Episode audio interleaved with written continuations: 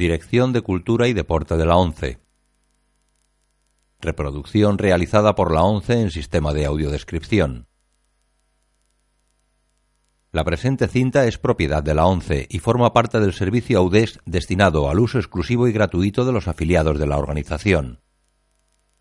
Queda prohibida en consecuencia su utilización en forma distinta a la regulada por las normas del servicio AUDES establecidas por la ONCE, así como su reproducción, distribución mediante venta o alquiler, comunicación pública o explotación en cualquier otra forma.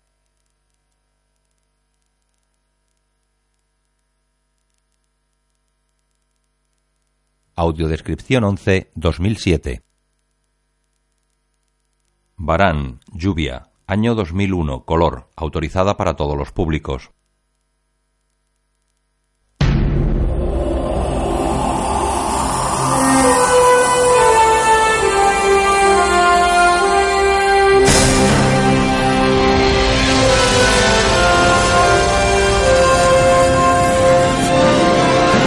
Allianz Atlantis. En 1979 la Unión Soviética invadió Afganistán. Cuando los soviéticos se retiraron diez años después, el país se había convertido en un fantasma de lo que era. La devastación, la guerra civil, el reinado del régimen talibán y la sequía de tres años forzaron a millones de afganos a huir del país. Se estima que en Irán hay 1,5 millones de refugiados afganos. La mayoría de los jóvenes nacieron en Irán y nunca han visto su país. En nombre de Dios.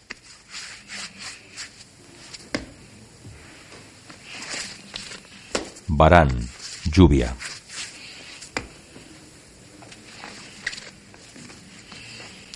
Un hombre extrae un trozo de una enorme masa de harina, forma una bola y la coloca en una bandeja repleta de ellas.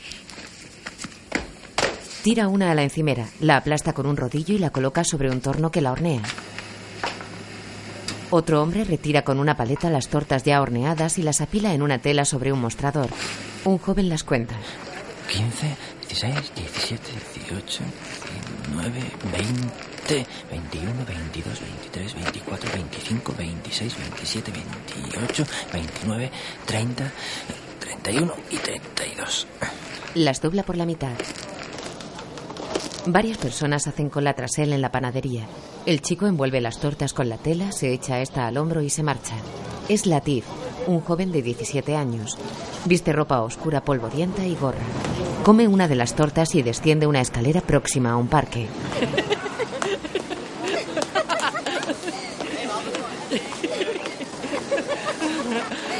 Se detiene en un rellano y observa a dos jóvenes que juegan con un sombrero.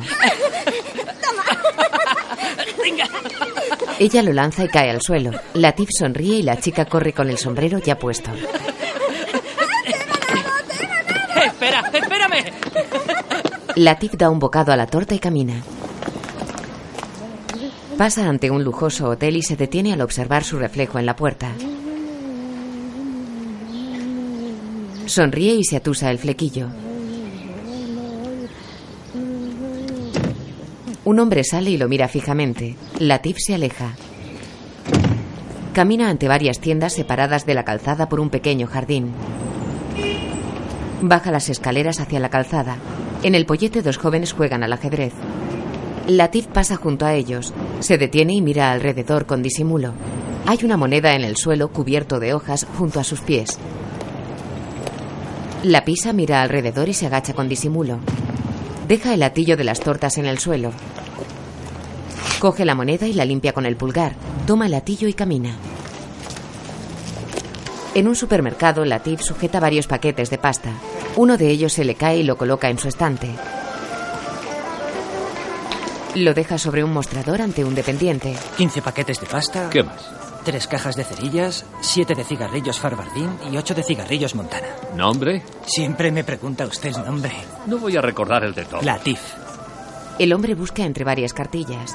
Aquí está. Señor Hussein, cuida bien mi documento de identidad. Lo deja sobre el mostrador. Dile a Memar que me envíe algo de dinero. Descuide. El dependiente extrae una cuartilla y toma nota de sus datos. El chico lo observa con atención. Son 3.480 tomas. Y con este caramelo hacen 3.500. Ande, apúntelo. Ese te lo regalo yo. Muchas gracias, señor Hossein. El hombre guarda su documento de identidad. No te olvides de decirle eso a Memar. Latif llega junto a un edificio en construcción cargando la bolsa de la compra y el atillo con las tortas. Se detiene, frunce el ceño y observa a varios obreros transportando a un hombre sobre una manta. ¡Deprisa! ¡Deprisa! ¡Ponedle ahí! Latif corre hacia el grupo que se arremolina en torno al herido. ¿Dónde te duele? ¿Es grave? Vamos a llevarle al hospital ahora mismo. Latif está junto a un obrero. ¿Qué pasa? El pobre ha caído del cuarto piso. Oh, ¿ha saltado sin paracaídas? ¡Piérdete, desalmado! Latif se va. ¡Vuelve a tu trabajo! Subidle al camión. Vamos. Subidle, con cuidado. Venga, arriba. Ponen al herido sobre una camioneta. ¡A trabajar! ¡Vamos! ¡Todos a trabajar! El encargado saca dinero y lo entrega al conductor. Llévale al hospital. No menciones esta dirección. No quiero problemas con los inspectores. Ten cuidado. Vosotros cuidadle bien. Sí, señor. ¿Me estáis oyendo? De acuerdo. El accidentado tiene una pierna ensangrentada. El encargado observa la camioneta. De noche, Latif carga una caja. ¿Qué estás haciendo? Deja ya esa luz. Llevas todo el día arreglándola. No sé qué pasa, pero algo no funciona bien.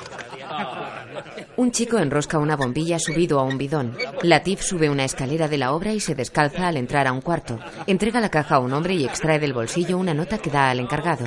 Jefe, Memar me ha dado esta cuenta para ti.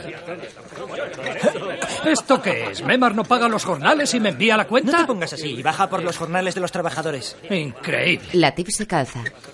Señor ingeniero, ¿sigues jugando con la luz? Métete en tus asuntos. Tú no necesitas un fogonazo de ingenio. Piérdete. Latif entra con otra caja en una habitación de la planta inferior. Pasa entre varios obreros hasta el jefe sentado sobre una cama al que entrega tabaco y alimentos. En el centro de la estancia hay una fogata bajo un bidón.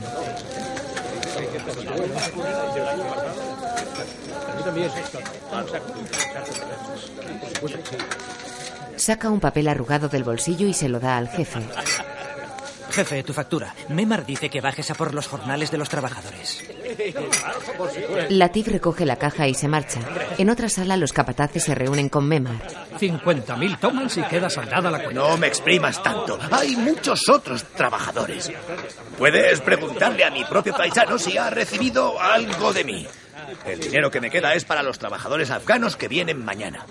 Los trabajadores iraníes son más importantes que los afganos. Dios, hay que ser justos. Llevan una vida muy difícil. Vienen a diario desde Urun. Cobran menos que los iraníes y sin embargo trabajan mucho más. Fíjate en ese pobre Nayaf que se ha caído hoy. Está en casa con todos los huesos del pie roto. Decide tú en conciencia. ¿A quién debo dar el dinero? ¿A ellos o a vosotros? A nosotros. Eres un hombre imposible, Karim. No me hables así. Yo soy correcto contigo. ¿Sabes lo que es tener sentimientos? No. ¿Qué vas a saber? Si tú de verdad tienes sentimientos... No lo sabes. Le pagas a cada trabajador su jornal o le ofreces un contrato. Así que ahora queréis un contrato, ¿eh? Sí. Está bien. Toma este dinero. Y tú este. Y largo de aquí. Estoy harto de vosotros. Latif sirve un vaso de té en una esquina de la sala y deja la tetera en una estantería. Se acerca a la mesa de Memar y el capataz, que escribe abstraído junto a un fajo de billetes. El chico deja el té sobre un plato y recorre su borde con los dedos. Memar alza la mirada. ¿Qué? Hace tiempo que dijo que me pagaría. ¿Qué pasa? ¿Tu mujer y tus hijos se mueren de hambre? ¿Tu esposa quiere el divorcio? Tu dinero está más a salvo conmigo que en el banco. Y te doy para tus gastos. Preferiría administrarme yo. Te crees muy listo, ¿verdad? Latif asiente. El capataz le pone el dinero delante. Eres astuto, ¿eh? Cógelo, vamos, cógelo. El chico sonríe. Cuando digo que no eres tan listo, sé lo que digo. ¿Qué quieres hacer con todo este dinero? Memar coge un par de billetes. Toma esto y ya es mucho. Todavía eres joven. Eres un chaval, no serás capaz de ahorrar. Anda, ve a por el aceite para llenar las lámparas. Memar, hay que saldar esta cuenta. No debes olvidarlo. Es importante. Le tiende un papel. En una sala contigua al cuarto, Latif vierte una bolsa de tela en el suelo. Contiene monedas y billetes. Recoge el dinero, guarda parte en la bolsa y agita feliz algunas monedas. Latif, ¿qué haces? Date prisa con el aceite. Ya voy, voy enseguida. Cierra la bolsa y la introduce en una lata. La tapa con una tela sujeta por una goma y la introduce en un hueco de la pared que oculta con un ladrillo. Coloca una garrafa vacía delante del escondite. Llega junto a otras garrafas, sopesa una vacía y se lleva una llena. Al día siguiente, un hombre y un niño corren bajo la lluvia hacia la obra.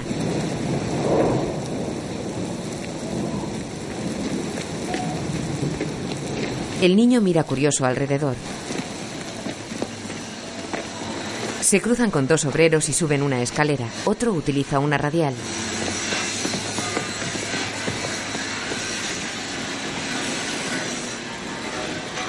Arriba un obrero maneja un largo tubo. El hombre y el niño se acercan a él. ¿Dónde está Mema? El obrero indica la planta superior. El hombre y el niño recorren la planta en obras entre los obreros que hacen mezcla, acarrean material y levantan tabiques subidos en tablones colocados sobre bidones.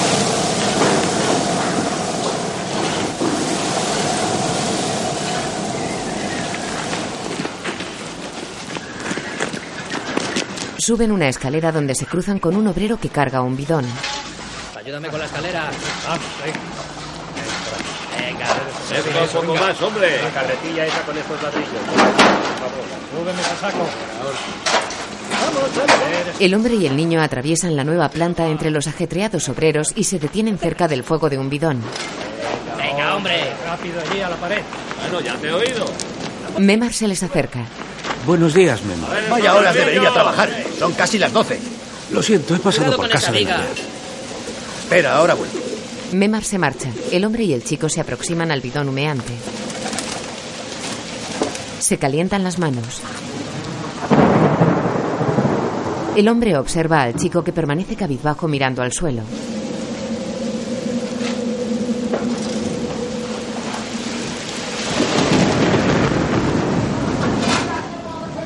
Memar vuelve junto a ellos.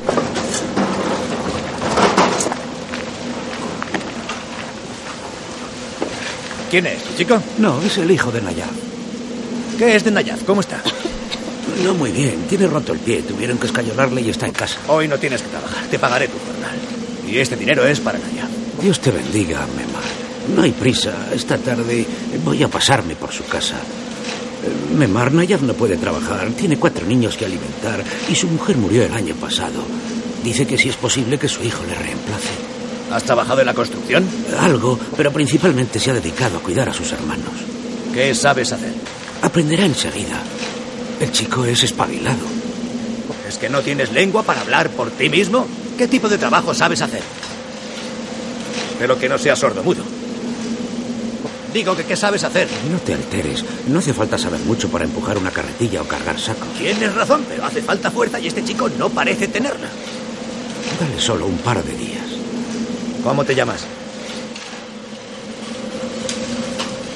Ragmat. Está bien. Voy a tenerle a prueba dos o tres días. Que trabaje contigo. Que Dios te bendiga. Memar se retira. Chico, ¿dónde has estado esta mañana? Estuve haciendo la compra. Vamos, sírvete a los trabajadores. Eso estoy haciendo. Latif porta una bandeja con vasos de té que ofrece a los obreros. Vaya, te has acordado de mí. Te vi en una de mis pesadillas. Se acerca al hombre y al niño. Soltan, ¿es tu hijo? No, es Ragmat, hijo de Nayab. Nayab ha muerto. Dios no lo quiera. Está en casa con un pie roto. Soltan toma un vaso y lo deja en el suelo. Latif se acerca al chico. Solo era una broma. Nayab y yo somos buenos amigos. Tómate un té. Vamos, tómate un té. Ragmat, tómate un té. Ragmat coge la taza que le ofrece Latif y le sigue con la mirada. Latif se acerca a un hombre que enluce una pared y le acerca la bandeja. El obrero toma un vaso. Eh, ¿este té es de hoy? No, de la semana pasada. Pues claro que es de hoy. Entonces, ¿por qué parece agua sucia? Oye, búscate un criado y déjame ¿Quién te has tranquilo. creído? ¿Tú de qué trabajas aquí? Latif deja la bandeja y lo empuja. ¡Cierra la bocaza! ¿Quién te has creído tú? ¿Eh? ¡Culo de mierda! Eh, Soltan los observa. Varios obreros los separan. ¡Déjame! ¡Te voy a romper la cabeza, desgraciado! Ragmat los mira sorprendido. ¿Qué ¿Qué pasa aquí? Esto no es un ring. ¡A trabajar! ¡Largo! ¡Largo a trabajar! ¡Vamos! ¡Vienen los inspectores! ¡Vienen los inspectores! ¡Afganos, deprisa! ¡Escondeos! ¡Los inspectores están aquí! ¡Escondeos! ¡Deprisa! ¡Corred! ¡Vamos! ¡Vamos, escondeos! ¡No quiero ver a nadie por aquí! ¡Vamos, rápido! ¡Escondeos, escondeos! Los afganos bajan corriendo una escalera. Soltan lleva a Rahmat de la mano. Se esconden tras unos tablones. Un Land Rover se detiene junto a la obra. De él descienden varios hombres. Memar llega junto al que habló. Tú, ve a buscar por ahí. Y tú por ahí. Hola, señor. ¿Qué le trae por aquí? Hemos oído decir que ayer un trabajador afgano se cayó de este edificio. ¿Un afgano? No trabajan afganos aquí. El tipo que se cayó es compatriota mío. ¿Y dónde está? Salió del hospital y regresó a su aldea. Ajá. ¿No hay afganos trabajando aquí? No, señor, ni uno. ¿Sabes cuáles son las consecuencias de emplear a afganos sin autorización? Sí. Bien, ya que conoces la ley, lee esto y fírmalo. ¿Qué es? La carta de conformidad. Le tiende un folio y un bolígrafo. Llega Latif. ¿Quiérete? ¿Cuántos afganos trabajan aquí? Uno. ¿Sí? ¿Quién es? ¿Dónde está? Latif mira a su jefe. Delante de usted. Ya. ¿Te crees muy gracioso? Trabajo bastante más que los afganos. Y se me trata peor. Basta de tonterías, bocazas. Lárgate. El chico se mete un azucarillo en la boca y se marcha. Memar mira el folio y se lo devuelve al inspector. Por favor.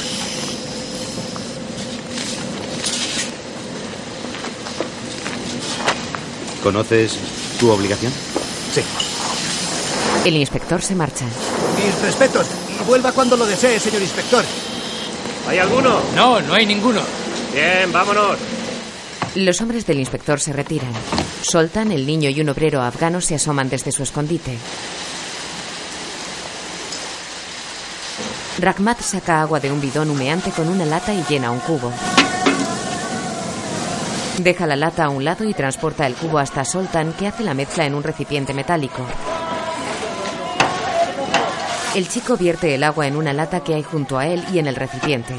Más tarde vacía su contenido sobre un tabique recién construido. Un obrero distribuye la mezcla sobre los ladrillos con una paleta.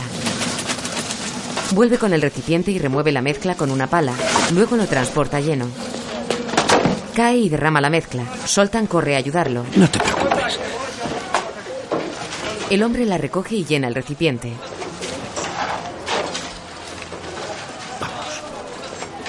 Rahmat está de rodillas junto al borde de una planta entre un montón de arena y sacos de yeso. Los mezcla en un recipiente con agua. Soltan llega con más sacos. Vierte su contenido. Más tarde, Memar saca billetes de un fajo ante la fila de trabajadores. Latif los observa desde la puerta del cuarto. Soltan y Rahmat llegan ante el jefe. ¿Qué tal le ha ido? No ha estado mal. Memar toma otro fajo y cuenta. Añade más de su bolsillo y se lo entrega a Rahmat. Toma. Dale esto a Naya. Muchas gracias. Adiós. De nada, adiós. Soltan y Rahmat cruzan la planta baja del edificio en construcción. Algunas palomas revolotean sobre ellos.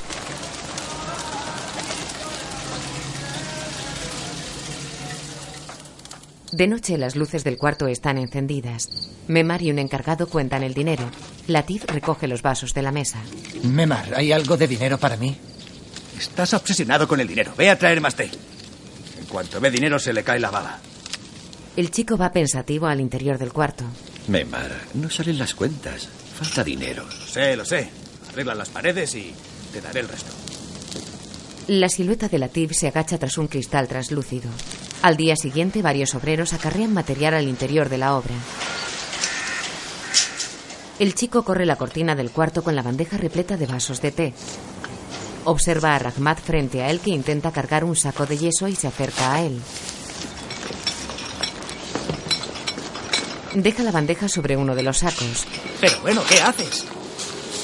Pesa mucho. Agarra un saco abierto más pequeño. Date la vuelta.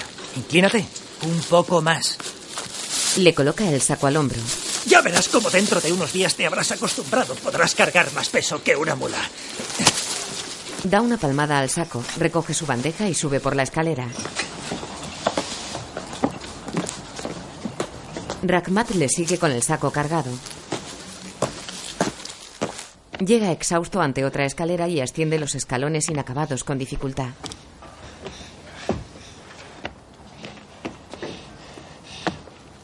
Sus manos están blancas por el yeso que sale del saco. Ralentiza su marcha antes de llegar a un rellano.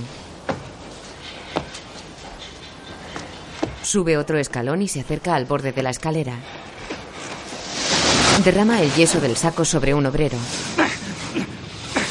¡Estúpido chico! ¿Dónde tienes la cabeza? No veo nada. Eres un idiota, un inútil. Espero que esto se derrumbe. Se ha convertido en una guardería. Cada crío que viene consigue trabajo. No hay quien lo aguante. Llega Latif. El abominable hombre de las nieves. Tómate un té y se derretirá. ¡Estúpido!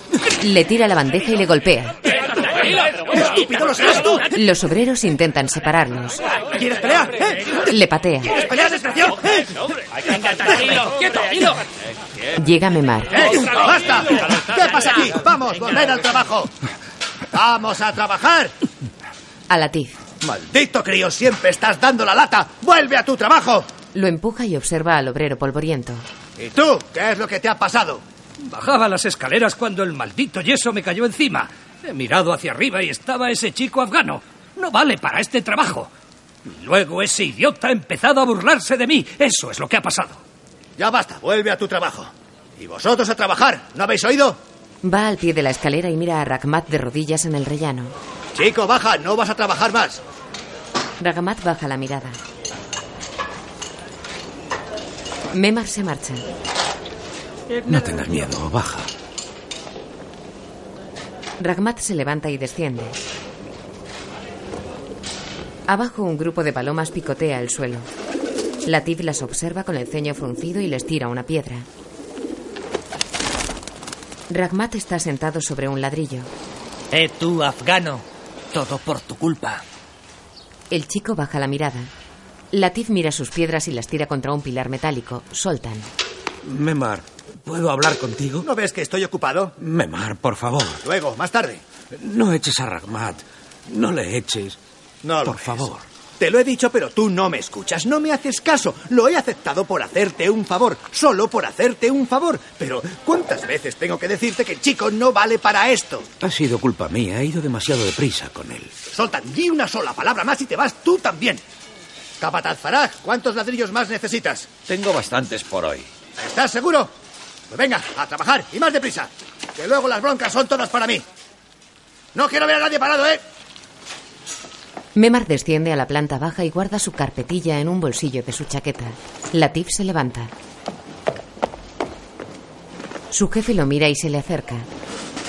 Ve a buscar tus cosas al cuarto. Desde mañana trabajarás con Faraj.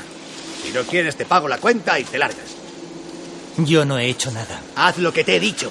No voy a discutir contigo. Memar mira a Rakhmat y va hacia él. No eres bueno para esto. ¿Sabes preparar té, servir comidas y fregar los platos? Si sabes, te quedas. Si no, no te necesito.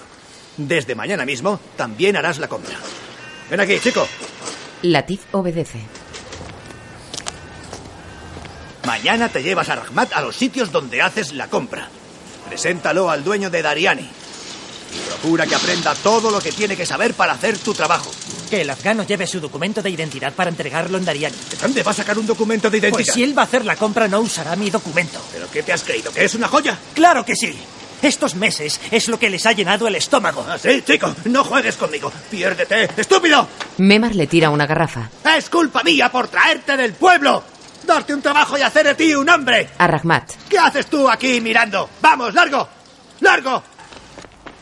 Memar lo sigue con la mirada. El chico corre tras Latif que se aleja airado del edificio en construcción.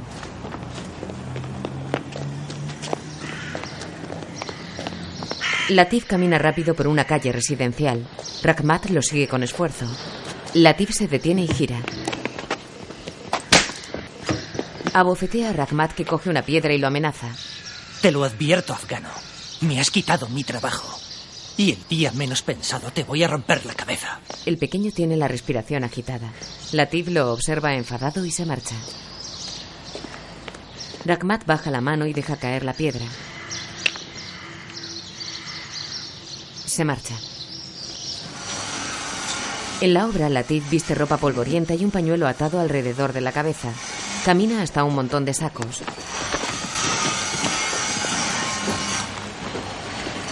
Gira, se inclina y un obrero le carga uno. Mira serio a Rakhmat que sale de la cocina portando la bandeja del té. El afgano baja la mirada. Latif se marcha. Rakhmat ofrece té rojizo. Gracias, Rakhmat. Por fin un té en condiciones. No como el agua sucia que traía Latif. Los obreros toman vasos y azucarillos de la bandeja. Uno de ellos se levanta y toma un par y los deja junto a la pared que enluce con un compañero.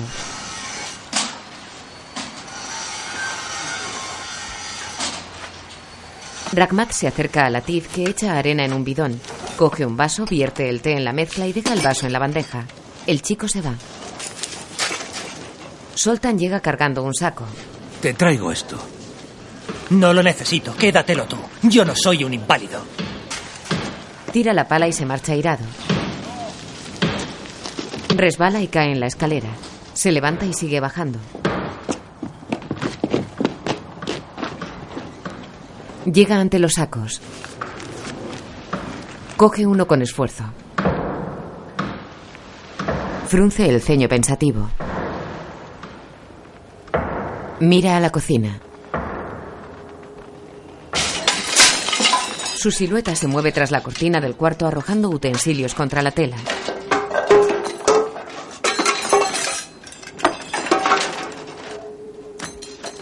Rakhmat observa apesadumbrado desde fuera con la bandeja llena de vasos vacíos. Latif sale de la cocina, lo mira y se marcha airado. El afgano camina hacia la puerta, deja la bandeja sobre un pequeño bidón y descorre la cortina. Dentro, los utensilios y el mobiliario están esparcidos por el suelo. Un hornillo calienta una gran olla. Rakhmat sopla el fuego y lo apaga con un paño. Pone las tortas sobre una mesa. Mete utensilios en un barreño. Tira latas y recipientes que hay sobre un estante. Fuera empuja un generador con ruedas del que tiran dos obreros. Transporta dos ladrillos de hormigón y el pequeño bidón. Pone masa en la junta de una ventana. Enyesa un tabique. Latif pone mezcla en el recipiente de Faraj con la pala. Mira abajo y observa a Rahmat acarreando una pesada garrafa. Se detiene. Latif baja la mirada. En la cocina, Rahmat pone la bandeja del té en una mesa, los utensilios ya limpios y los alimentos en varios estantes. Latif llega a la planta baja empujando una carretilla. El afgano arranca la polvorienta cortina y cuelga en su lugar otra limpia con estampados. Coloca un recipiente con un tallo verde en agua junto a una lámpara de aceite en un estante. Latif come una torta sentado en el suelo de la tercera planta. Muy bien, Rahmat. La comida está excelente. Un chico listo. Latif los mira desde arriba. Sus compañeros están sentados descalzos en el suelo en torno a una alargada mesa en la planta baja. El afgano se acerca con la bandeja a los obreros ofreciéndoles té.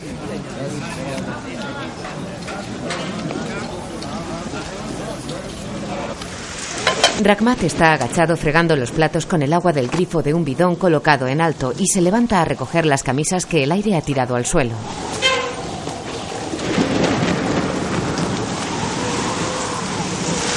Latif le observa a cierta distancia. Frunce el ceño, se acerca a él pasando bajo el tendedero y le quita una camisa. ¿Quién te ha pedido que cojas mi camisa? Me la vas a infectar con tus asquerosas manos. La escurre. Rakamat se puso en pie y le observa boquiabierto. Latif se acerca al tendedero. Extiende la camisa y la sacude. La deja sobre la cuerda y se marcha. En una esquina de la obra, Latif está agachado y tira de una cuerda atada a un ladrillo y a la lata de sus ahorros. La deja en el suelo y saca algunos billetes del bolsillo. Abre la lata.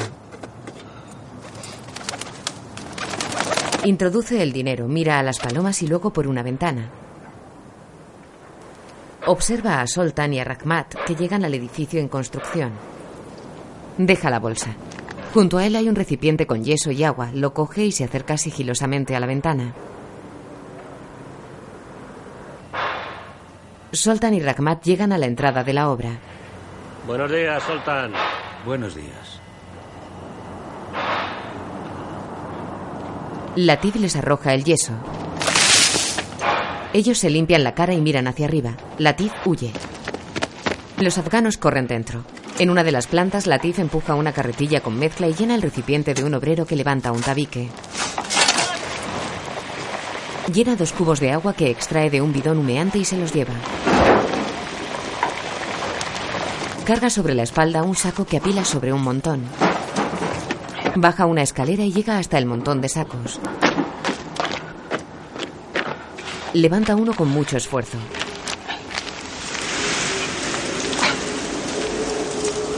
Los ojos se le llenan de polvo. Se detiene junto a un pilar. El aire agita la cortina. Suelta el saco y se frota los ojos. Frunce el ceño y mira boquiabierto al interior de la cocina.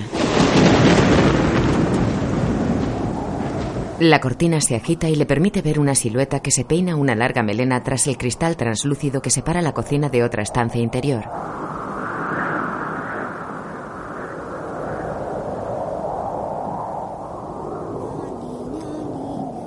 Latif se acerca a la puerta. Se apoya en el umbral y aparta la cortina ligeramente. Mira sorprendido. La silueta se cepilla la larga cabellera con suavidad. Latif la observa con atención. Ella se recoge el pelo en un moño y lo sujeta con un pasador. Latif mira boquiabierto. Observa cómo se cubre el moño con un turbante. Se aleja del cristal y se acerca a una cortina que hace de puerta. Rahmat es la chica que termina de anudarse el turbante y sale a la cocina. Latif corre hacia el montón de sacos. Se oculta tras ellos. Asoma la cabeza tímidamente con el ceño fruncido. La chica corre la cortina y sale portando la bandeja del té. Latif la sigue con la mirada. Ella se detiene ante la escalera y sube mirando los escalones.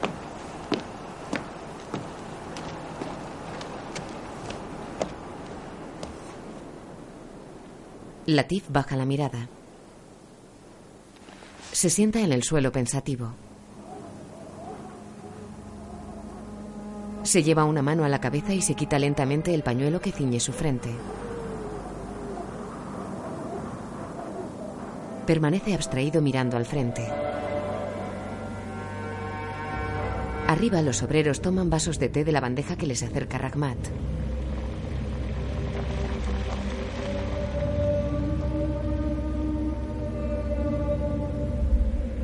Ragmat llega ante una pareja de obreros. Uno de ellos está subido a un tablón sobre dos bidones.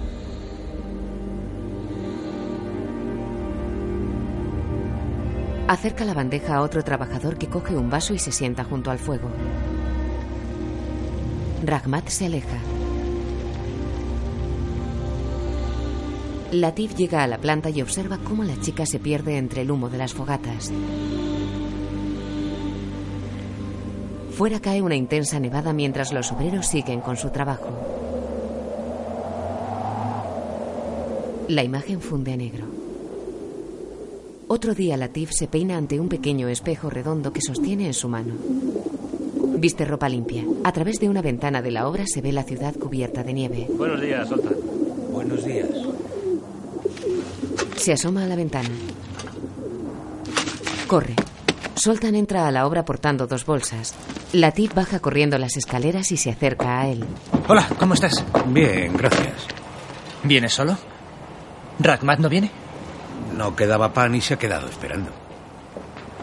Soltan se marcha. Latif sonríe ampliamente y juguetea con las manos. Memar llega a su espalda. ¡Eh, chico! ¿Es que hoy no trabajas? Sí. ¿Y por qué te vistes como un gigolo? ¿Por qué no? También se puede trabajar así. Va al montón de sacos bajo la mirada extrañada de su jefe. Latif sube a la planta superior con un saco cargado a la espalda. Memar se marcha. Latif mira a su alrededor, suelta el saco y sube una escalera sacudiéndose el polvo.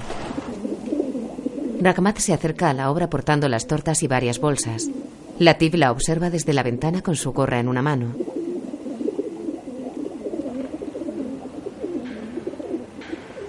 Corre abajo y se cruza con Memar y dos obreros en la escalera. ¿A dónde vas?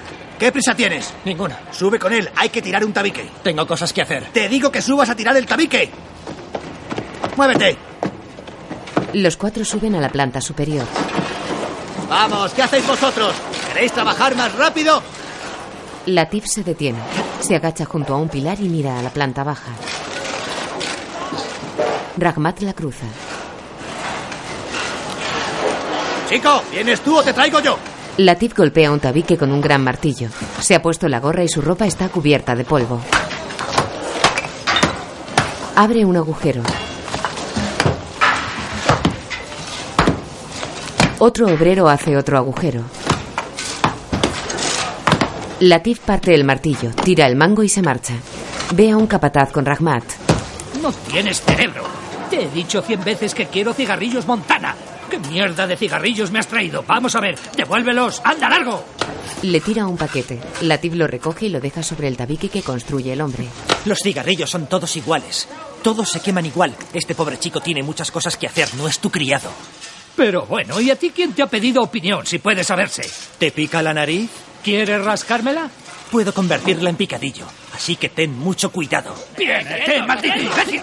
Latif patea el tabique. Varios obreros los separan. ¡Imbécil serás tú! Ragmat mira tras una pared. ¡Eres un imbécil! ¿Lo sabías? Tú eres un gallito de pelea, siempre estás buscando bronca. ¡Basta! La chica corre. En el almuerzo, Latif alza la cabeza y mira repetidas veces a la chica. Ella reparte las tortas. Gracias, ¿eh? Todos parten las suyas y las mezclan con la comida. Latif espera tímido su turno. Esto está muy bueno. Ragmat le tiende la torta. Él la toma y la dobla por la mitad. Alza ligeramente la cabeza y mira tímido a la chica un instante. Vuelve a mirarla. Después de la comida, Ragmat recoge los platos y cubiertos sobre el mantel extendido en el suelo en cuyo extremo picotean algunas palomas. En una bandeja lleva los restos de las tortas que deposita sobre un paño extendido y lo cierra formando una bolsa. La coge y se marcha. Latif sube una escalera con sigilo. Se detiene ante el rellano y mira hacia arriba.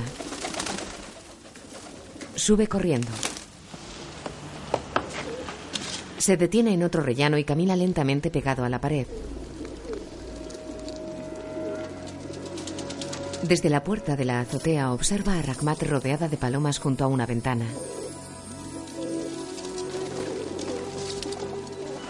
Deshace las tortas y tira las migajas a las aves. Latif se asoma tímidamente. Sonríe. La chica sonríe divertida. El suelo está repleto de palomas que picotean con avidez. Un fuego calienta dos bidones llenos de alquitrán.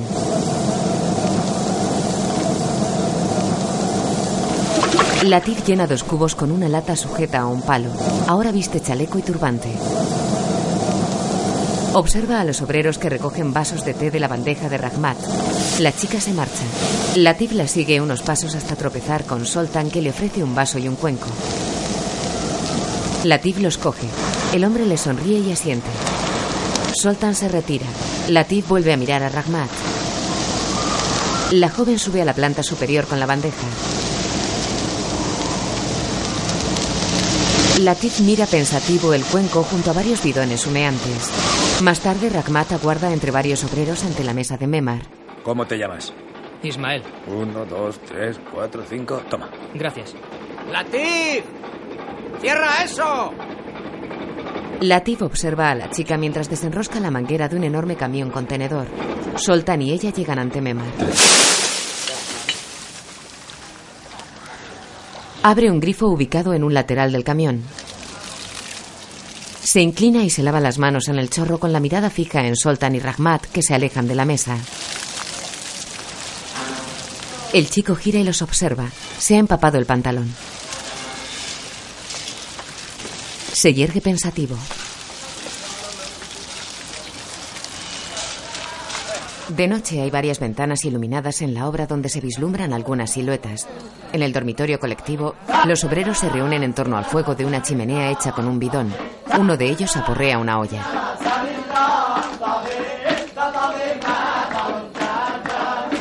Memar se la quita. ¡Vamos, vamos, sal!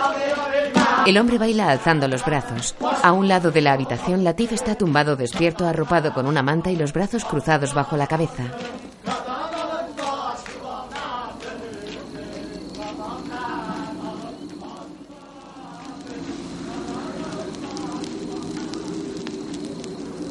Otro día cae una intensa nevada. Soltan y Rahmat corren hacia el edificio en construcción.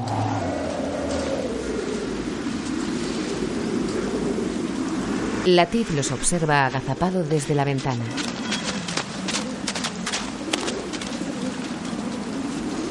Corre abajo. La chica sale de la cocina con una tetera y la deja sobre un estante. Toma una garrafa de agua y la llena. Latif la mira con disimulo mientras carga una carretilla de arena. Rahmat vuelve dentro. Él clava la pala en el montón de arena y empuja la carretilla. Se detiene al ver a un obrero que se descalza y entra a la cocina. Corre hacia la puerta, pierde un zapato y se detiene tras la cortina. Chicos, ¿tienes té recién hecho? Latif descorre la cortina. Esta no es la cocina de tu madre. Vamos, largo de aquí. ¿Desde cuándo eres el guarda del edificio? ¿Y qué haces aquí, además? Mira, no me apetece darte un puñetazo, así que vuelve a tu trabajo si no quieres que se lo diga a Memar. Métete en tus asuntos. ¡Memar! ¡Memar! El hombre sale. ¡Memar! Eres un cretino. Está bien, pero recuerda, algún día me vengaré. Me las vas a pagar. Me das asco. Será desgraciado. Un chivato, eso es lo que eres. Un maldito chivato. Dentro, Rahmat mira al suelo cabizbaja. Latif se muerde el labio inferior. Baja la mirada con timidez y se marcha. Rahmat lo mira. Baja la cabeza de nuevo. Latif empuja la carretilla ahora vacía. Se detiene y alza la mirada. Observa a la chica subiendo una escalera con la bandeja del té. Se detiene en el rellano donde un obrero coge un vaso y un azucarillo. Latif se aleja, llega abajo y mira a un lado. Suelta la carretilla. Camina cerca del montón de sacos. Se detiene y mira hacia las plantas superiores. Baja la mirada. Se sienta en uno de los ladrillos de hormigón y exhala vaho pensativo.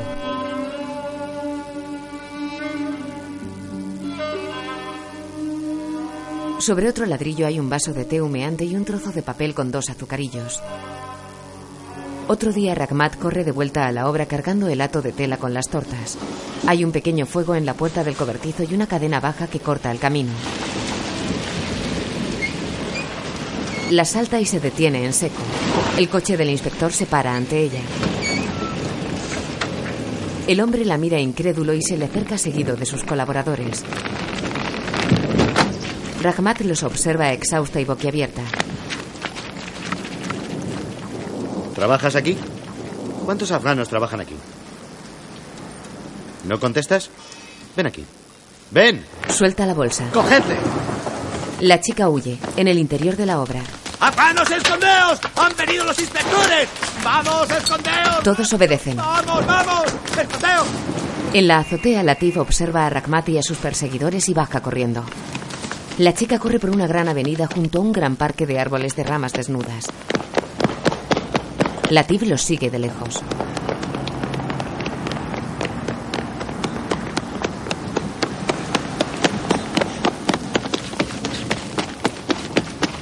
El hombre que la sigue se muestra agotado. Latif adelanta al segundo de los hombres. Los tres recorren un lateral del parque. Rahmat mira al hombre que se le aproxima con un brazo extendido. Latif los sigue de cerca. El hombre consigue tocar el abrigo de la chica. La agarra y la tira al suelo en un sendero que se interna en el parque. Latif salta y derriba al hombre. ¡Rahmat, corre! La chica escapa mientras él le sujeta. Rahmat se recoloca el turbante, se oculta tras una columna y observa la escena boquiabierta. Los dos forcejean. El segundo perseguidor llega y lo sujeta. El primero lo abofetea. Ella baja la mirada triste. ¡Escape! ¡Toma! Vuelve a mirarlos. Se llevan a la tifa empujones. Ella se marcha. La ciudad tiene numerosos edificios en construcción. Memar y Latif salen de una comisaría. Sí, lo sé. ¿Por qué te metes? Basta tonterías, bocazas.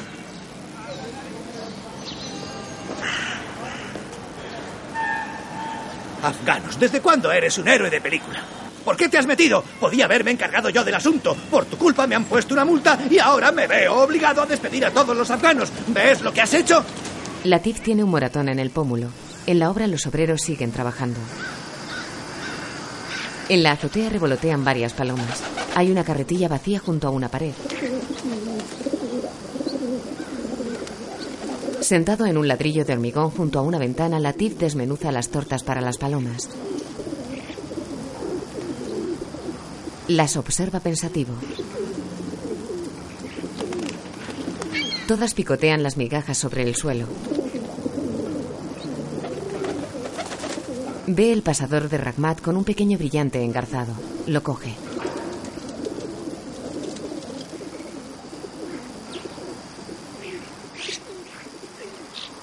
Sonríe embelesado. El pasador sujeta un largo cabello negro de la chica. Acerca la mano y el aire lo aparta. Abajo descorre la tela que hace de puerta en la cocina y mira adentro. Ha crecido el tallo que dejó Rahmat en el recipiente con agua. Latif camina por la gran avenida bajo una intensa nevada con las manos en los bolsillos. Mantiene la mirada fija en el suelo. Camina lentamente por una arboleda desde donde se vislumbra un edificio. La nieve le cubre los pies y le hace avanzar despacio.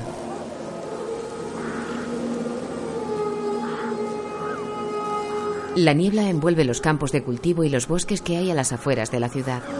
La nieve ha cubierto por completo el extenso paisaje que se divisa desde la obra.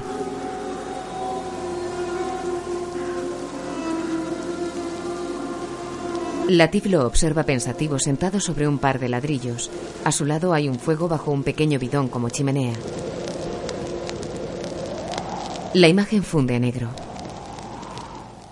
Otro día lleva un vaso de té en un plato a Memar que está arrodillado junto a la puerta de la cocina reparando el generador. No me has dicho dónde te has metido hoy. ¿Eh? ¿Qué? ¿Estás sordo? El chico permanece de pie a su lado. ¿Otra vez quieres dinero? Memar, tengo que irme al pueblo unos días. Mi hermana está enferma. ¿Ahora eres médico? Que la lleve tu padre al médico. No te puedes ir. Volveré pronto. No necesito dinero. Ni hablar, hay trabajo que hacer. Es imposible. Tu padre me encargó que cuidara de ti. Yo tomo las decisiones. Hágame la cuenta y páguele a mi padre. Me voy de aquí. Memar arroja una pieza, le mira y se levanta. Chico, pero qué cabezota eres. ¿Cuánto vas a estar fuera? Tres o cuatro días. Está bien, pero ni uno más. Se agacha de nuevo. Chico, vuelve aquí. Ven. Saca un fajo de billetes del bolsillo y separa algunos. Toma esto. Podrías necesitarlo. Gracias. Saluda a tu padre de mi parte. Latif se guarda el dinero y sale. De noche, Latif camina entre los transeúntes que recorren una calle con varias tiendas de alimentación. Lleva una bolsa en una mano.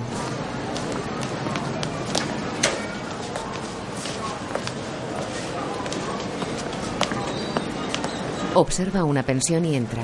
Un hombre habla con el recepcionista. ¿Puedo alojarme? Mi querido amigo, sin documento de identidad es imposible. Ya se lo he dicho cien veces. Tengo responsabilidades. Soy extranjero en esta ciudad. Se han quedado mi documento en el trabajo. Déjeme quedar unos días hasta que me instale. Aunque solo se quedara una noche, necesito su documento. Vaya a buscar otro sitio donde no se lo pidan. Déjeme seguir trabajando. Vamos, déjeme seguir trabajando. Váyase. El hombre toma su maleta y se marcha ante la mirada de Latif. El recepcionista deja un cigarrillo en el cenicero. Chico, ¿qué quieres? ¿Tienes documento de identidad? Sí. Bien, pues dámelo. Lo saca de su chaqueta y lo deja sobre el mostrador. A la mañana siguiente despierta en el dormitorio colectivo donde se apretujan diez camas con dos braseros en el pasillo central. Mira por la ventana, se inclina sobre la cama y se toca el cuello. Desde el autobús observa las numerosas obras que se extienden por la ciudad rodeada por una cordillera nevada.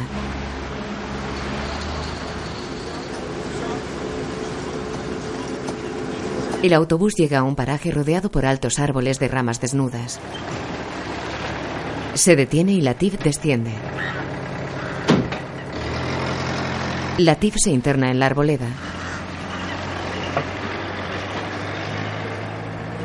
Ante él se extiende un largo camino flanqueado por altos árboles blanquecinos y pelados. El agua corre por ambas cunetas. Pisa un charco y se mira el pantalón.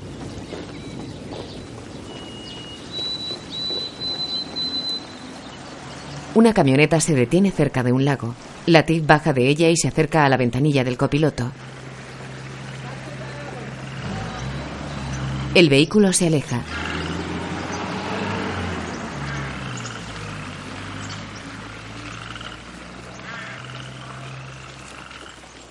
Latif avanza por un camino bordeado por muros de piedra. Se detiene en una bifurcación y toma una de las direcciones. Camina junto a uno de los muros hasta un chorro de agua. Le llega humo de un fuego cercano.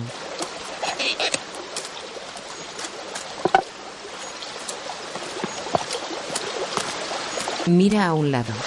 Ven a calentarte un poco. Se acerca y se sienta al lado de un hombre mayor con turbante que zurce un zapato sentado ante un pequeño fuego. Hay zapatos en el suelo y dos muletas apoyadas en la pared. Latif se descalza y le muestra su zapato. Tengo un agujero. ¿Puede arreglármelo? Se quita también el calcetín. ¿Vive usted aquí? Todo el que me encuentra me encuentra en la calle. ¿Conoce a Soltan? Muchos afganos se llaman Soltan. Es trabajador de la construcción. No es una seña de identidad. Todos los afganos lo son. Al alba. Van a las ciudades y al anochecer vuelven a casa. ¿Vive con alguien aquí? El hombre cose el agujero. Un hombre solo es vecino de Dios. Latif baja la mirada.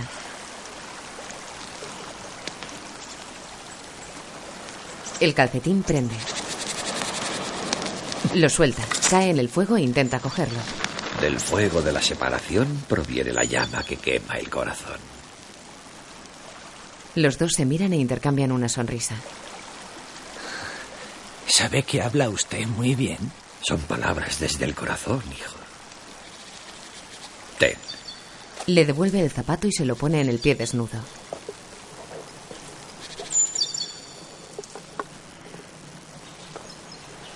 Latif se levanta y saca el dinero del bolsillo.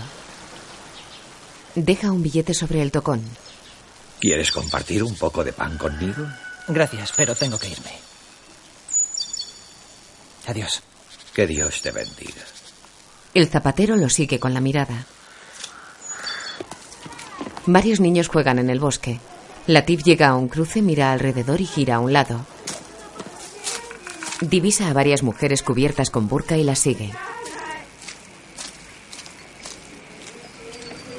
Entra a un patio donde algunas mujeres remueven el contenido de ollas humeantes. Alrededor se sientan varios niños y adultos.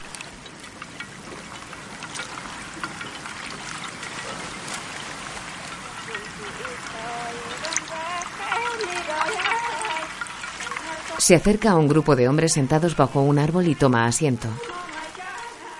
Perdone. Está perdón. Hola, perdón. ¿Conocen a Soltan? ¿Cómo? No, no lo conozco. No le conocemos. No. Tiene perilla, es delgado. Lo siento mucho. No, Lleva siento. gorra marrón. Ya le he dicho que no. Una de las ollas contiene leche caliente. Dos mujeres la remueven con cazos y Ragmat vierte un cuenco que devuelve vacío a una niña. Ragmat viste de mujer cubierta con un llamativo velo verde.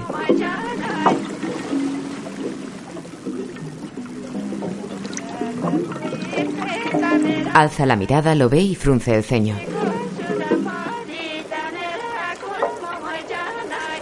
Latif, que no la ha visto, toma un vaso de leche que le sirve una mujer y permanece pensativo. Ragmat le mira asombrada. Latif mira el contenido del vaso y da un trago mientras ella desaparece tras el humo de la olla. Él mira al suelo abstraído. En la habitación de la pensión todos duermen excepto Latif, que está sentado en la cama y mira por la ventana. Observa pensativo el vaso de agua que tiene en una mano y bebe.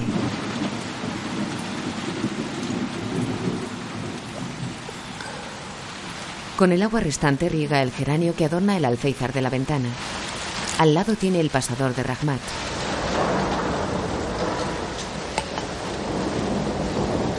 Deja el vaso y toca con dos dedos el cabello de la chica.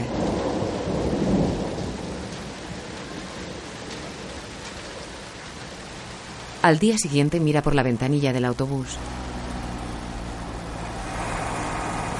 Frunce el ceño al ver cómo Soltan ayuda a unos hombres a subir a una camioneta detenida en la acera. ¡Conductor, pare! Latif baja. Corre tras la camioneta ahora en marcha. Alcanza la caja de la camioneta y un hombre le ayuda a subir. Soltan y él se estrechan la mano.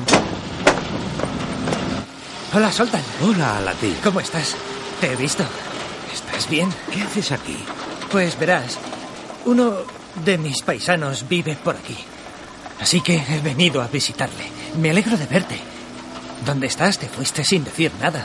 Intento ganarme la vida ahora que Nemar no puede contratar afganos. ¿Dónde trabajas? Ya sabes, trabajo donde puedo. Un día aquí, otro allí. ¿Sigues con Memar? Sí, ahora voy para allá. Ragmat, ¿qué hace? ¿Dónde está? Trabaja en las plantaciones de Can Sururún. Era muy difícil para él trabajar en la ciudad. Vaya, eso está cerca del santuario Soed. Justo detrás, junto al río. He trabajado allí. Sé dónde es. La camioneta llega a las afueras de la ciudad y se detiene. Algunos camiones transportan arena. El capataz baja. Vamos, bajad. Deprisa, deprisa. Todos obedecen. Soltan y Latif bajan y se miran. Si vuelves a venir por aquí, ven a verme. De acuerdo. Adiós. Dios te bendiga. Se estrechan la mano. Latif se va y Soltan sonríe. Latif atraviesa una arboleda junto a la orilla de un río. Camina sorteando grandes rocas próximas a la fuerte corriente. Se detiene y mira al frente. Divisa un gran puente y tras él un grupo de mujeres que sacan piedras del río. Las depositan en la orilla donde humean varias fogatas. Latif se acerca y se oculta tras un pilar del puente. Asoma la cabeza y observa. Una de ellas lleva botas catiuscas y la cabeza cubierta con un velo. Introduce las manos en el agua y saca una piedra. Una joven acarrea una pesada roca. Otra entra al agua con dificultad. Se inclina y agarra una piedra. Gira y vuelve a la orilla. La joven coge una gran roca y se muerde los labios. Ragmat está entre ellas. Viste abrigo y lleva el pelo cubierto con un turbante. Tira una piedra a la orilla y vuelve al agua. Se agacha y coge otra con mucho esfuerzo. La sujeta con ambas manos y frunce el ceño. Vuelve exhausta a la orilla con el vestido empapado. La deja caer. Latif la observa preocupado. Ragmat vuelve al cauce con dificultad. Saca otra piedra. Se derrumba y cae al agua. Latif hace ademán de acercarse, pero se detiene. Una mujer la ayuda a levantarse. Latif observa cómo la corriente arrastra una de sus botas catiuscas. Gira la cabeza y mira con preocupación a la chica que tiene toda la ropa empapada. Una mujer la acompaña a la orilla. La lleva cerca de una de las fogatas y la sienta sobre un montón de piedras. Ragmat tiembla de frío. La mujer se marcha. Vuelve con finas ramas que echa al fuego. Latif mira fijamente a la chica y se oculta tras el pilar del puente.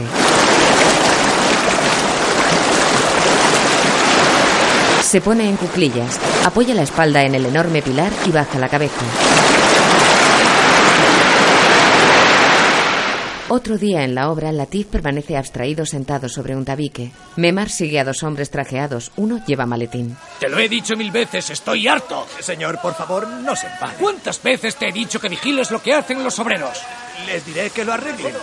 Esos tabiques ni siquiera están derechos. Es increíble. Estoy a su servicio, señor. Ha sido un error que puede corregirse. No ¡Basta! Ya he tenido suficiente. Estoy a su servicio, señor. Con la ayuda de Dios, no ha sido culpa mía. Pues haz lo que te digo. Todo será corregido. Bien. Pero no esperes ver un toman hasta que esté hecho.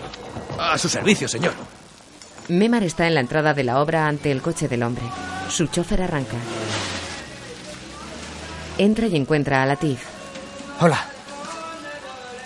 Capataz Faraj, ¿cuántas veces te he dicho que vigiles a tus hombres? He quedado mal delante de los ingenieros. Es Memar, increíble. espere, espere. Me voy, tengo mucho que hacer. Tengo que hablar con usted. Ponte Necesito su... Latif lo sigue hasta su camioneta. ¿A dónde va? Espere. Entra y cierra. Memar. Memar. Memar. Espere. Memar. ¿Por qué no te largas, chico? No se vaya, tengo que hablar con usted. Por favor, no se vaya. Por favor, no se vaya, Memar, tengo que hablar con usted. Latif abre la puerta. Memar detiene la camioneta y sale. ¿Qué demonios quieres, chico? No tengo dinero, no tengo dinero, ¿no lo ves? Mi hermana está enferma, tengo que enviarle mis ahorros. Es que no entiendes lo que acabo de decirte. ¿Te has vuelto loco o te has vuelto sordo? ¿Quién es el que no entiende, yo o usted? ¿Para qué he trabajado un año entero? Para tener mi dinero cuando lo necesite. Y ahora lo necesito para mi hermana. La pobre se está matando a trabajar para morir. No tendría que estar suplicando por ese maldito dinero porque es mío. Memar, se lo suplico. El jefe lo mira serio. Se lo suplico, por el amor de Dios. Memar, por favor, necesito ese dinero. Memar baja la mirada. Trabajaré tres meses sin cobrar. Si no lo necesitara tanto, no le insistiría. Necesito el dinero, estoy desesperado. Memar, por favor. ¿Cuándo lo necesitas? Mañana un pariente mío va a Ardeville. Él lo llevará. ¿Confías en él? Latif asiente. Mañana por la mañana te lo traigo. Ahora vuelve a tu trabajo. El chico baja la cabeza. La camioneta se aleja. Latif permanece inmóvil.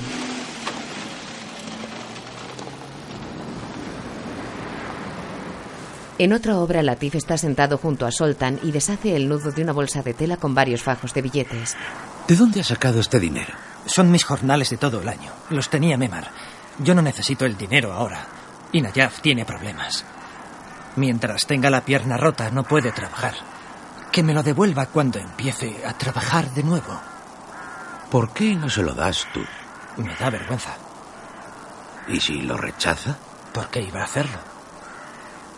Tal vez no pueda devolvértelo. No hay prisa, que lo haga cuando pueda. Si no lo acepta, te lo traigo. Mañana por la mañana te espero frente al santuario Soeb. Si Nayaf acepta, me gustaría ir contigo a verle. Ahora adiós. Se levanta y se marcha. Adiós. Muchas gracias. Soltan observa pensativo el dinero. De noche, Latif está sentado junto a una ventana de la obra y observa las luces de la ciudad.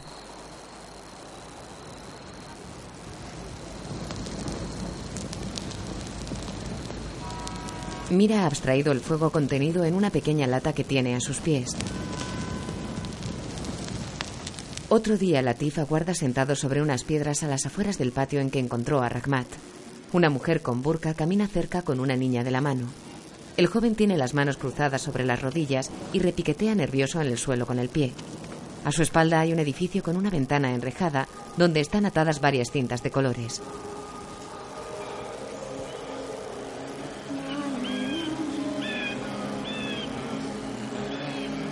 Alza la cabeza y frunce el ceño boquiabierto. Gira la cabeza y mira hacia la ventana. Dentro cuelga una cortina de color verde de la que pende el retrato de una mujer. El chico se acerca a las rejas y lo observa pensativo. Nayab se acerca a su espalda y le toca el hombro. Llevas mucho esperando. Gira asustado. Yo, verá, estoy esperando a Soltan. Soltan se ha marchado. ¿Marchado? ¿A dónde? A Afganistán. ¿Cuándo se ha marchado? Ayer por la tarde vino a mi casa. Pidió prestado dinero a alguien y quería dármelo a mí. ¿Lo cogiste? ¿Cómo iba a hacerlo? Su situación es mucho peor que la mía. Está arruinado. Su mujer en Afganistán lleva muchos meses muy enferma y él no podía ir junto a ella. Ayer por la noche, con la ayuda de Dios, pudo partir. Soltan me pidió que te diera esto. Es la dirección que le pediste. Le entrega un pequeño papel enrollado y atado con un hilo. Latif lo observa abstraído. El hombre se marcha apoyándose en una muleta. Espera, te ayudo. Se acerca a Nayaf y se alejan agarrados por los hombros. No quiero molestarte. No es ninguna molestia. Llegan a una calle atravesada por una acequia. Nayaf lleva el pie vendado. No deberías caminar mucho con el pie así. No tengo más remedio, hijo mío. Una mujer con un niño a la espalda lava ropa en un barreño arrodillada junto al agua. Nayaf se detiene ante la puerta de una casa. El chico se separa de él y le entrega una bolsa.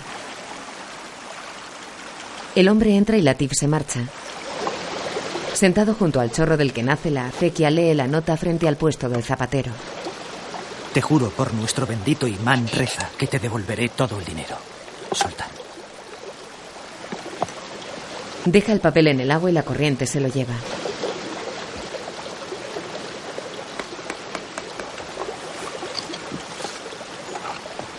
¿Quieres compartir un poco de pan conmigo? Gracias, pero tengo que irme. Que Dios te bendiga.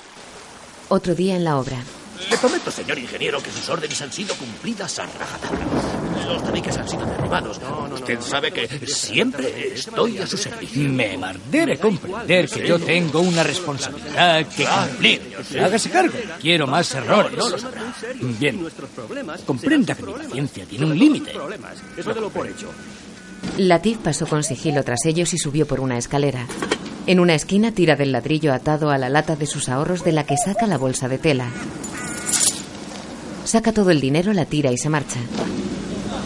Llega a una tienda de maderas.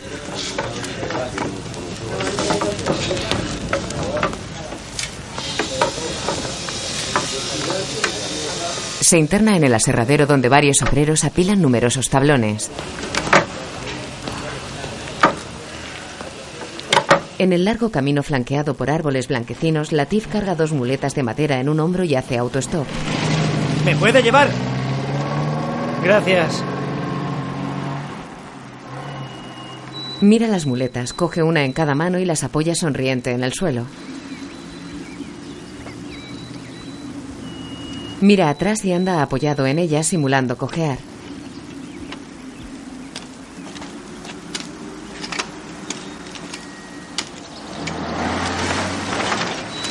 Un coche pasa de largo.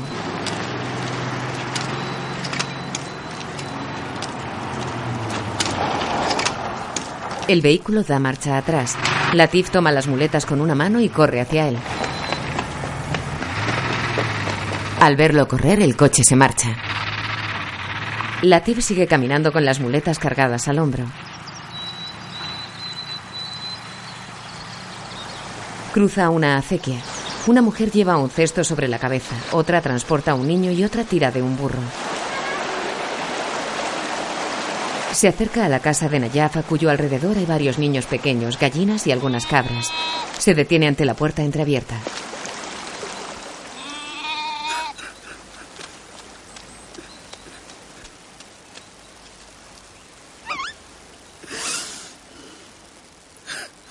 Latif mira alrededor. Empuja la hoja, entra con sigilo y llega a una cortina que hace de puerta de la habitación contigua. ¿Cuándo vuelves a Afganistán? Pasado mañana. Si consigo algo de dinero, podías llevarlo para los hijos de mi hermano. Más que dinero, necesitan protección. La ciudad de Bamián ha caído. Mujeres y niños han huido a las montañas. Nayaf está sentado en el suelo con la pierna vendada extendida junto a un bebé dormido. El otro hombre pone ante él una bolsa de la que saca un pañuelo doblado y lo extiende. Estas son las cosas que encontramos en el cuerpo de tu hermano. Y una carta que escribió justo antes de morir en el campo. Nayaf aparta un pañuelo de su hermano. Toma un collar entre las manos. ¿Alguna noticia de su mujer y los niños? Todavía no. Latif mira apesadumbrado. ¿Qué voy a hacer? Mírame con la pierna rota. El chico baja la cabeza. Vivimos solo del trabajo de mi hija, Barán.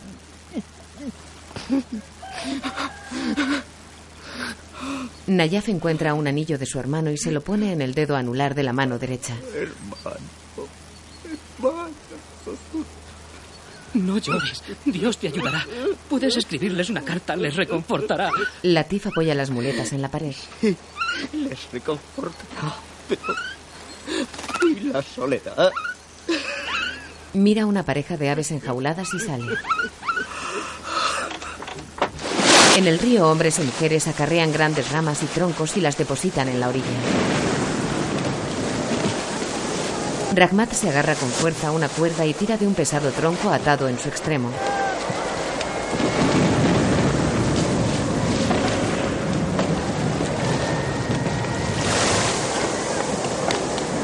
Una mujer tira de la cuerda mientras Rahmat se acerca al tronco.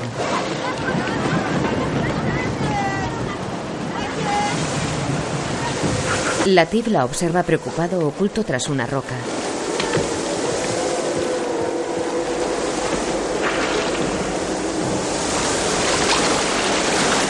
La chica agarra el tronco y lo empuja con esfuerzo.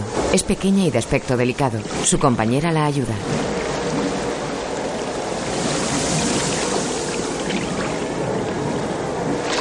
Lo suben hasta la orilla y salen del agua.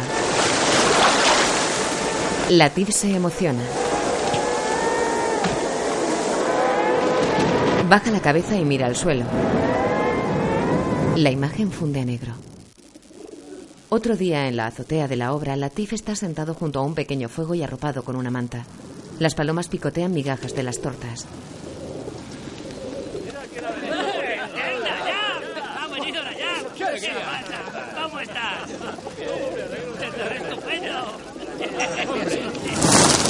Corre espantando a las palomas. Mira a la planta baja y divisa a varios obreros que rodean a Nayaf. Memar llega. ¿Quién es? ¿Qué pasa aquí?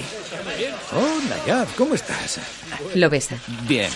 Vamos, volved todos a vuestro trabajo. Vosotros subir rápido, hay que tirar más tabiques. Ven conmigo. Vamos a sentarnos a charlar. Los trabajadores se marchan. Memar pone una mano en la espalda de Nayaf y se dirigen a la cocina. Latif corre escaleras abajo. Bébete un té. ¿Cómo te las has apañado para llegar hasta aquí con el pie así? No tenía más remedio. ¿Te duele el pie? Memar, tengo tantos otros dolores que se me olvida el del pie.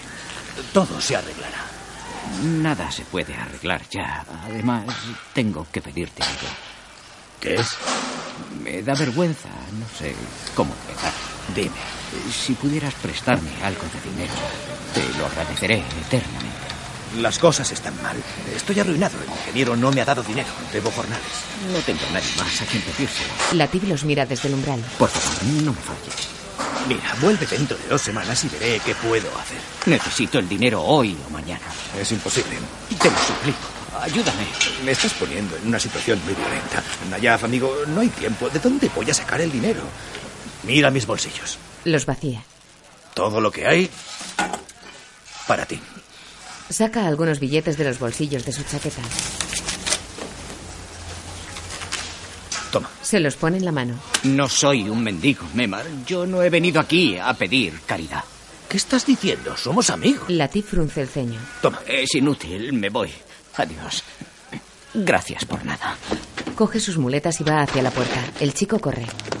Salta tras un tabique.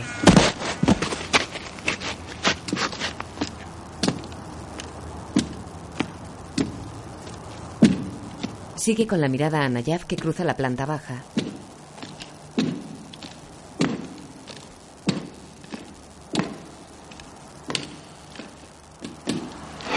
La gente pasea por un mercadillo donde los comerciantes exponen sus mercancías sobre telas extendidas en el suelo.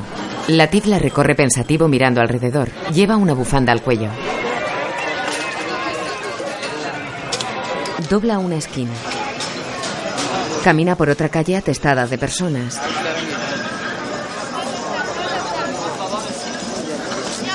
Pasa ante un expositor de juguetes, objetos de adorno y telas.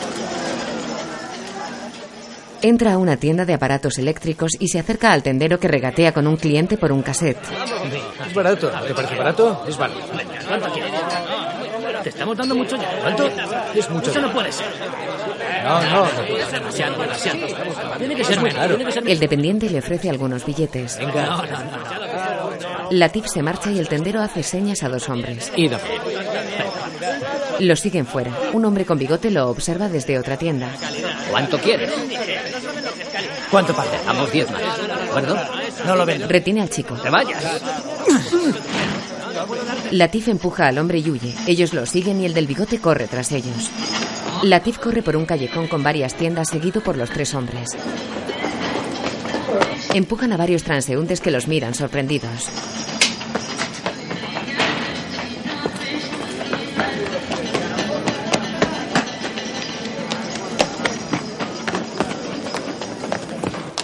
Latif llega a un almacén de cajas y sacos apilados. El primer perseguidor choca con un trabajador y cae.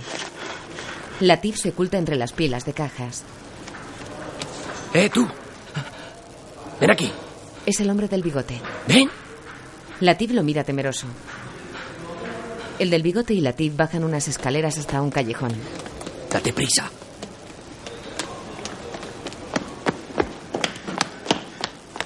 Llegan a la entrada de un edificio. Latif se detiene. ¿Subes o qué? Suben.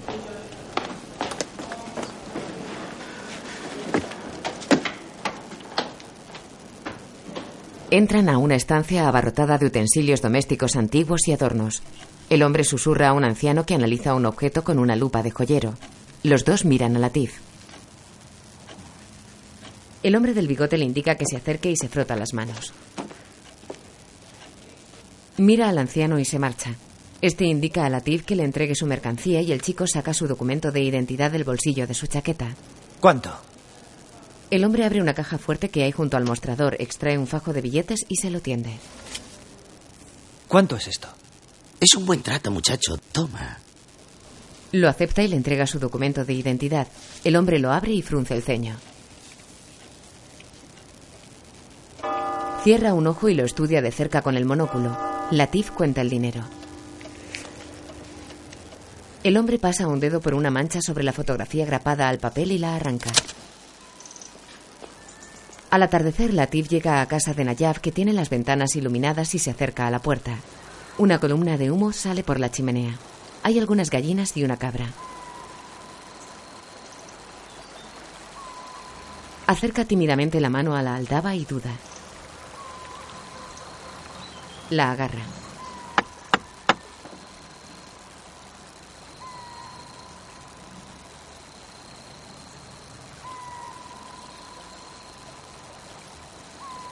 Abre Barán, mira sorprendida y cierra.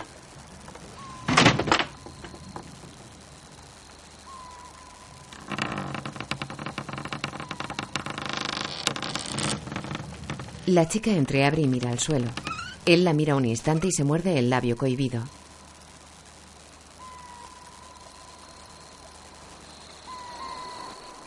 Perdona, pero tengo que ver a Nayaf. Barán va al interior de la casa. Latif permanece inmóvil. Nayaf sale a la puerta. Hola. Ah, hola. Bienvenido. Pasa. No, gracias. Tengo que irme. Saca el dinero de su chaqueta y se lo da. Barán llega tras él con un bebé en brazos. ¿Para qué es esto? Es de parte de Memar. Me encargó que te lo dieras. Siente no haber podido venir. Él estaba muy ocupado. Dios le bendiga. Dile que le estaré eternamente agradecido. ¿Por qué? Es su trabajo. Dile que cuando vuelva le pagaré lo que le debo. No le debes nada. Él es quien te debe a ti. Debía pagarte durante los meses que no pudiste trabajar. Lo que te da no es nada. Podrías denunciarle y meterle en un buen lío. Vamos, Memar es un buen hombre. Dile que cuando vuelva de Afganistán le devolveré todo el dinero. Latif lo observa boquiabierto. La chica tiene la mirada fija en el suelo. ¿Afganistán? Sí. Tengo que irme. Me esperan allí. ¿Cuándo vas a marcharte? Alquilaré una camioneta esta noche. Mañana temprano cargaremos nuestras cosas y nos marcharemos. Ven, pasa y tómate un té afgano. Pasa. No, gracias. Tengo. Tengo que irme ya. Latif se emociona y se aleja. Nayaf mira al chico y al dinero, entra en casa y cierra la puerta. Su hija lo observa.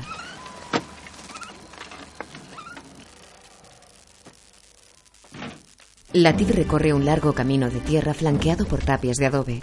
Tras ellas hay arboledas con las ramas desnudas.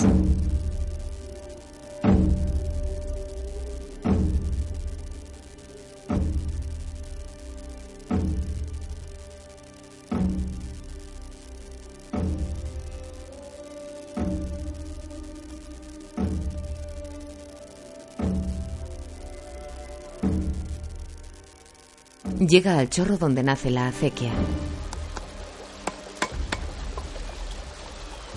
La cruza y se detiene ante el vacío puesto del zapatero.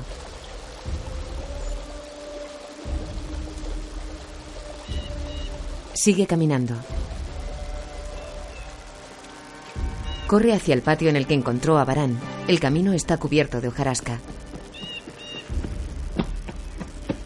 Se para ante la puerta abierta. Observa el interior desde el umbral. El recinto está desierto y las hojas secas cubren el suelo. Una densa humareda se eleva entre los árboles que rodean el patio. Latif entra mirando al suelo.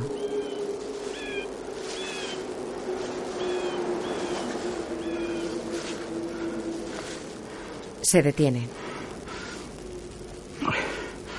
Se acuclilla ante un pequeño estante con peces color naranja.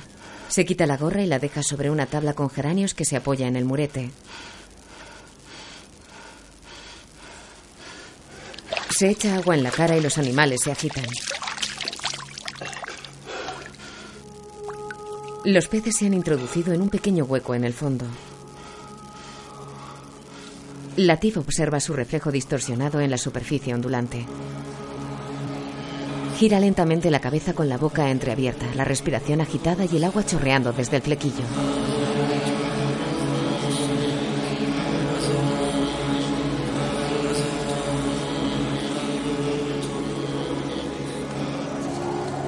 Observa la entrada del edificio con la ventana enrejada. Ante ella se extienden dos alfombras. El suelo de la estancia interior y el marco de la puerta son de color verde. De la madera pende una cortina amarilla. A ambos lados hay dos inscripciones enmarcadas que cuelgan de la pared y varias macetas.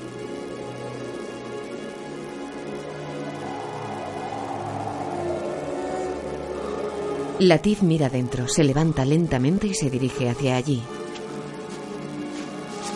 Deja su gorra sobre la tabla de madera del estanque.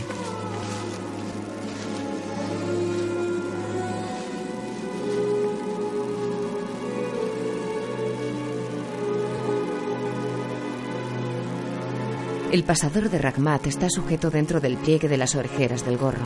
Tiene un brillante engarzado en el centro de una flor.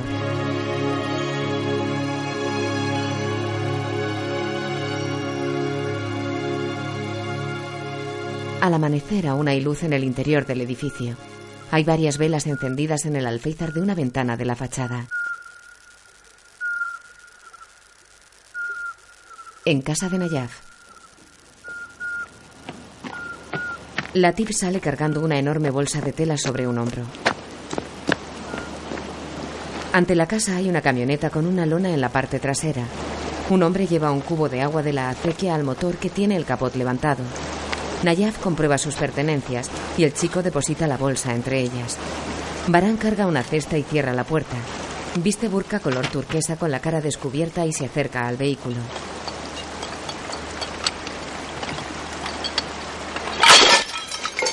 La cesta se le cae y recoge los recipientes y verduras que se esparcen por el suelo. Latif se acerca y la ayuda. Sus manos recogen tomates, pepinos y cebollas sin rozarse.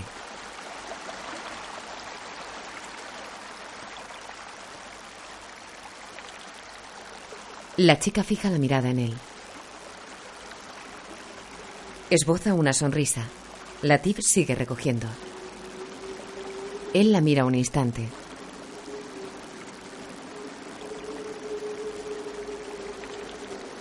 Barán tira de su burka y se cubre por completo. Ante sus ojos tiene ahora una red de gruesos hilos. Se pone en pie y coge la cesta. Latif la observa ya levantado. La chica se dirige a la camioneta y se deja un zapato en el barro próximo a un puente sobre la acequia. Latif lo coge, lo limpia y lo deja en el suelo delante de su pie. Ella se calza y gira.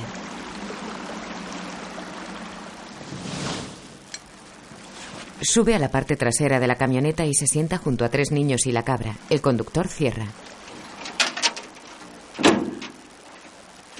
Vuelve al volante. Latif alza la cabeza y mantiene la mirada fija en la chica. Ella se ha tapado con el burka y lo mira a través de la redecilla que cubre sus ojos. La camioneta se aleja. El vehículo recorre un tortuoso camino embarrado, flanqueado por pequeños muretes de piedra y árboles de ramas desnudas, desde donde salen en desbandada algunos pájaros.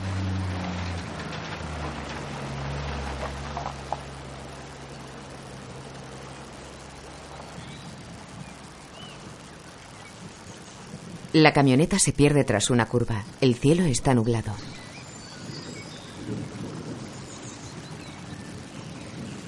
Latif se acerca abstraído a la casa de Nayaf.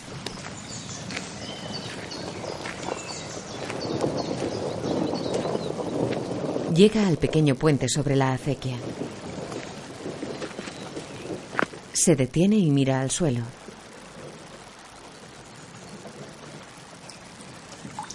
Sonríe. Observa la huella del zapato de Barán impresa en el barro.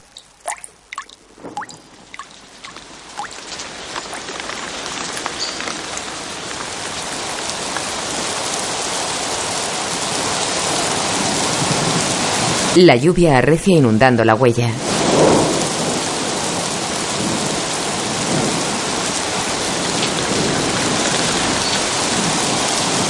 La imagen funde a negro. Con Zara Barami, Hossein Abedini, Mohamed Amir Najim, Abbas Rahimi, Golam Ali Baxi y Hossein Manjob como Baram. Director de fotografía, Mohamed Daboudi. Música Admak Pesman. Guión y dirección de Majid Majidi. Guión audiodescriptivo en sistema Audesc, escrito por Jesús Cova. Sonorizado en Aristia Producciones. Coordinación técnica del sistema realizada por Javier Navarrete. Dirección de Cultura y Deporte de la ONCE.